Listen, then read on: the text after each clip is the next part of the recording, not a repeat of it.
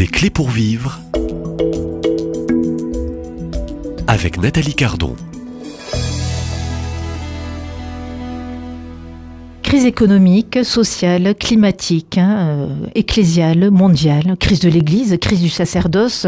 Où va l'humanité? Sommes-nous euh, dans ce temps d'une apostasie silencieuse comme euh, l'annonçait Saint Jean-Paul II, où l'être humain vit comme si Dieu n'existait pas?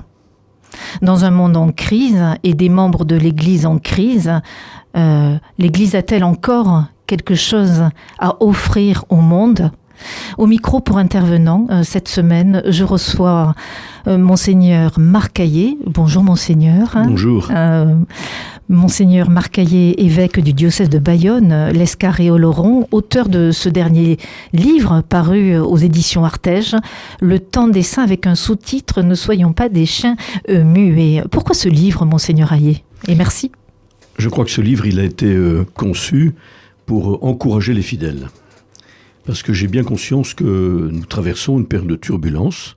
Il y a évidemment la, crise des abus sexuels dans l'Église qui a d'abord euh, qui nous a révélé l'ampleur de, la souffrance des victimes. Donc je crois que ça a été euh, l'objet principal de nos travaux hein, de, l'Assemblée des évêques de France depuis euh, plus de deux ans. Et comment mieux écouter les victimes, comment mieux reconnaître aussi les dysfonctionnements qu'il y a pu avoir dans, dans notre structure ecclésiale pour les écouter, pour les accompagner, pour leur proposer un, chemin de, reconnaissance et de réparation, euh, qui fait que l'Église, d'une certaine manière, a, fini par douter d'elle-même.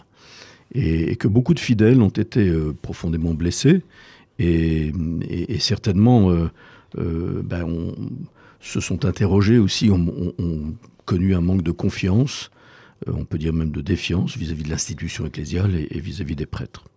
Et puis je suis aussi très soucieux de cette crise euh, euh, qui vient sans doute, comme on va peut-être le dire, d'une éclipse de la foi, hein, euh, dans nos pays de vieille chrétienté en particulier, qui est un, temps de confusion d'ordre doctrinal, d'ordre moral, qui affecte aussi beaucoup de fidèles. Et je dois dire que mes échanges aussi avec de nombreux prêtres, de nombreux fidèles, laïcs, parce qu'il y a des jeunes, euh, de familles, euh, m'a fait toucher du doigt cette, cette souffrance et peut-être cette inquiétude euh, à cause de tous ces, de tous ces éléments de crise, hein, et qui, pour moi, euh, trouvent leur source dans une vraie éclipse de la foi dans nos pays de vieille chrétienté, ce que Jean-Paul lui appelait en effet euh, une apostasie tranquille ou une apostasie euh, silencieuse, et qui me fait penser toujours à cette parole de Jésus qui dit Quand le Fils de l'homme reviendra sur la terre, trouvera-t-il encore la foi? Voyez? Et donc, c'est mon cœur de pasteur qui a vibré un peu et qui a voulu donner une parole d'autorité, je veux préciser un peu dans mm, mm, quoi consiste cette question d'autorité sans doute, mais assez fidèle, euh, que je rencontre et qui sont un peu déstabilisés, qui sont un peu désorientés, parfois, euh, je dirais même, en manque de paternité. Alors ça c'est aussi un point, vous relevez plein de points euh, dans euh, votre ouvrage.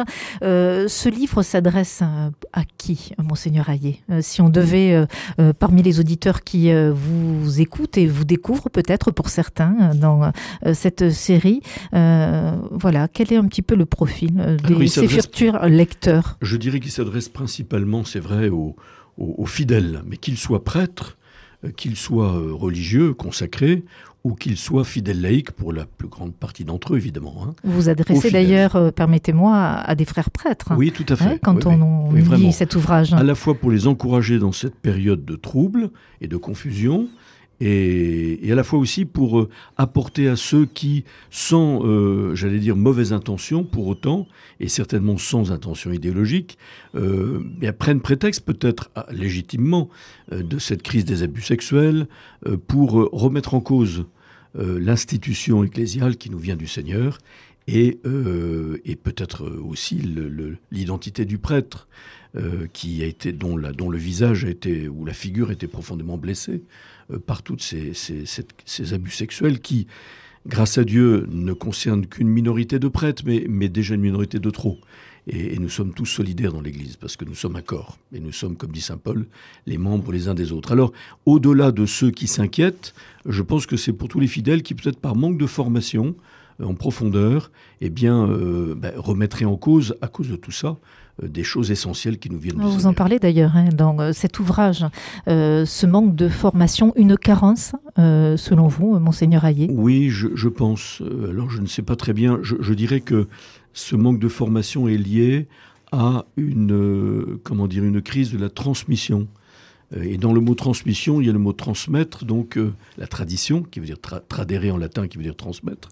Et on le dit de la foi comme on le dit de la vie, voyez euh, Et je pense qu'il y a, y a une crise de la transmission qui est liée certainement à des mutations culturelles qui ont affecté notre société après la Deuxième Guerre mondiale, sous l'influence du marxisme, mmh.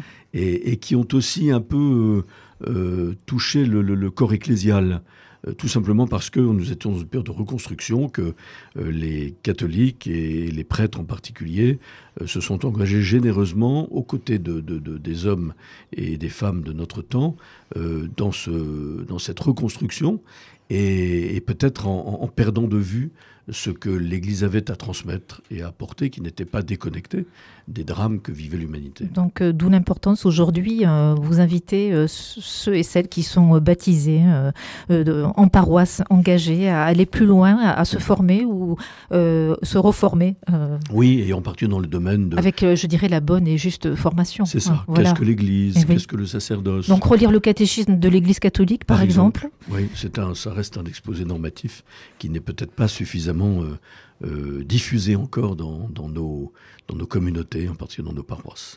Alors, est-ce que de mieux connaître la doctrine de l'Église euh, permet, je dirais, à tout baptisé, de traverser plus paisiblement, plus avec confiance cette période de trouble? Et puis, vous avez évoqué vous-même ces scandales et ces abus qui touchent l'institution ecclésiale aujourd'hui. Est-ce que la formation permet de mieux traverser l'épreuve de l'institution Église. À condition que cette euh, formation intellectuelle ou doctrinale ne soit pas déconnectée de l'expérience, de la vie. Hein. il faut bien voir que la doctrine de l'Église, c'est à la fois Dieu qui se révèle, ça on ne peut pas l'inventer, et il se révèle au cœur de l'homme, parce qu'il sait euh, ce qu'il y a dans l'homme, et il sait euh, pourquoi il a créé l'homme, hein, pour le faire entrer dans son amitié, hein, dans sa communion, et, en même temps que euh, la doctrine, elle, elle vient aussi, elle a été, j'allais dire, vérifiée par l'expérience chrétienne depuis 2000 ans et en particulier à travers la vie des saints. Hein. je crois que ce qui est très marquant dans le, la doctrine sociale de l'Église, dans le catéchisme de l'Église catholique, c'est qu'on n'a pas seulement le donné de la foi qui vient de l'Écriture sainte et qui a été explicité par le magistère de l'Église euh, durant 2000 ans, mais euh, il y, a, y, a, aussi la théologie des saints. Il y a l'expérience des saints qui vient appuyer euh, de manière, j'allais dire, existentielle, eh bien, cette révélation de Dieu faite à l'homme. Alors, euh, dans ces temps de confusion, de troubles, de crise, je dirais, au fond euh, de l'humanité, en plus de celles que vous avez nommées de, les crises de l'institution Église, est-ce que c'est le temps, Monseigneur Hayet, et c'est ainsi que nous allons un petit peu conclure ce premier entretien de la semaine avec vous, est-ce que c'est le temps des saints? Oui, c'est le temps des saints parce que euh, au fond, nous sommes appelés à la sainteté depuis que nous sommes baptisés. Et, je crois que c'est ça qui caractérise le chrétien. Euh, comme disait Saint Jean-Paul II dans sa lettre euh, apostolique au début du millénaire, il disait Est-ce que le catéchumène, quand on lui dit Veux-tu être baptisé a-t-il conscience que cela veut dire Veux-tu être un saint? Qu'est-ce que la sainteté? La sainteté, c'est l'appartenance à Dieu hein, par la grâce du baptême, et, c'est l'offrande de soi à Dieu, l'offrande de toute sa vie, de toute sa personne.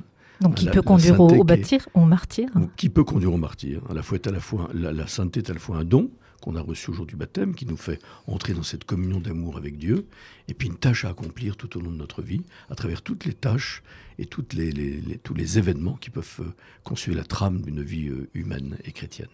Euh, merci infiniment, euh, Monseigneur Marc euh, auteur de, ce livre-là. je vous invite, chers auditeurs, à, devenir lecteur hein, de ce livre aux éditions Artege. Il s'intitule Le temps des saints, avec ce sous-titre. On y viendra, vous, vous nous en direz un petit peu plus si vous voulez bien dès demain. Ne soyons pas des chiens muets.